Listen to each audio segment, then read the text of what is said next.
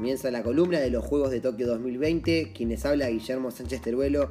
Este informe para la materia profesional 2 de la carrera Periodismo en Deportea. Un juego olímpico que se destacó por una asombrosa gran actuación de varios atletas, pero fue el juego del retiro, es decir, de que la despedida de varios capitanes, entre ellos de la selección argentina, Luis Escola, Noel Barrio Nuevo, Sebastián Simonet, entre otros. En una asombrosa competencia con sorpresas, el final inminente de algunos atletas también dio que hablar, luego de una larga historia en la selección, los deportistas locales que triunfan en el exterior y que han llegado al máximo del deporte con resultados excelentes dijeron adiós a los colores albicelestes.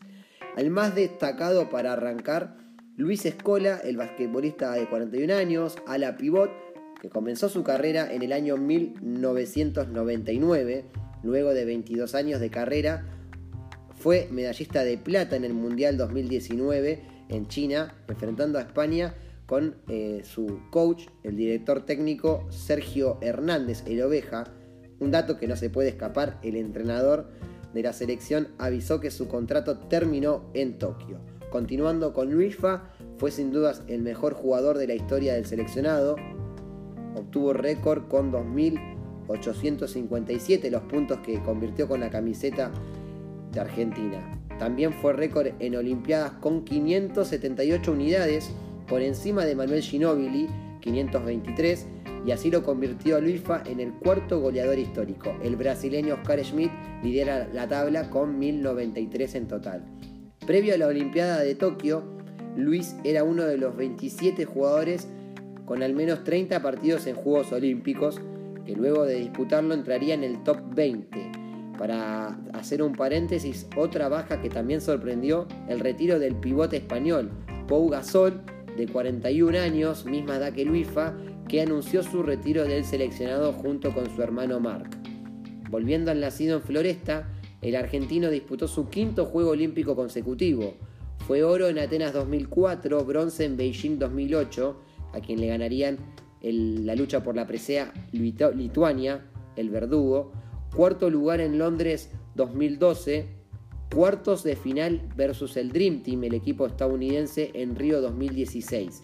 Su máximo score lo convertiría eh, en Olimpiada Beijing 2008 en Rus contra Rusia con 37 puntos el día 18 de agosto de 2008.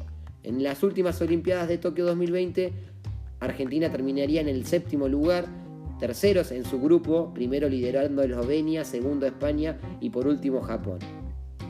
En uno de los mensajes de las redes sociales para agradecer la gran actuación de Luis durante toda su carrera, no podría ser menos el futbolista el mejor del mundo, el nuevo flamante refuerzo del PSG de Francia, Lionel Messi le dedicó unas sentidas palabras a Luis luego de haber conocido la derrota en cuartos frente a Australia por 97 a 59.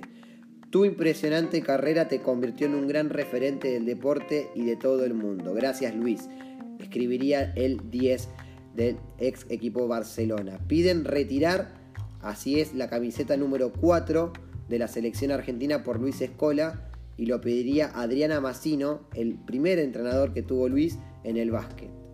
Con otro de los atletas que podemos continuar es Sebastián Simonet, central del handball del equipo Gladiadores. Tiene 35 años, tiene dos hermanos que conforman el equipo, Pablo Simonet de 29 y Diego Simonet de 31.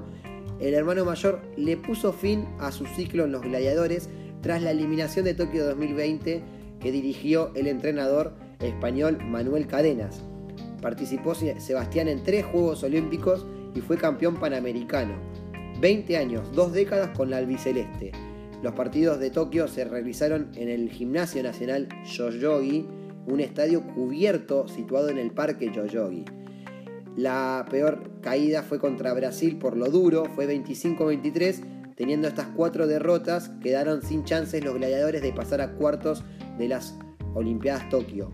En total eh, fueron cinco las derrotas, último partido frente a España, perdiendo 36 a 27.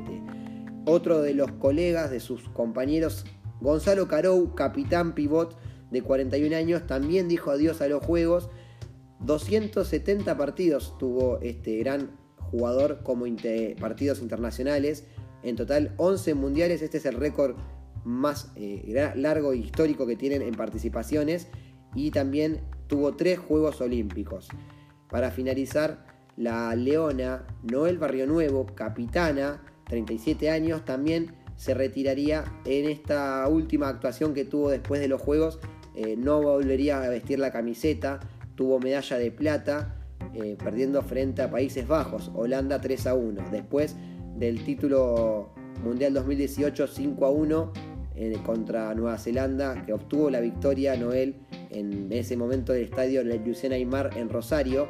La histórica jugadora de las Leonas ahora convirtió su época dorada ya en un cierre épico y metió doblete en esta última Olimpiada contra la India destacándose en su partido.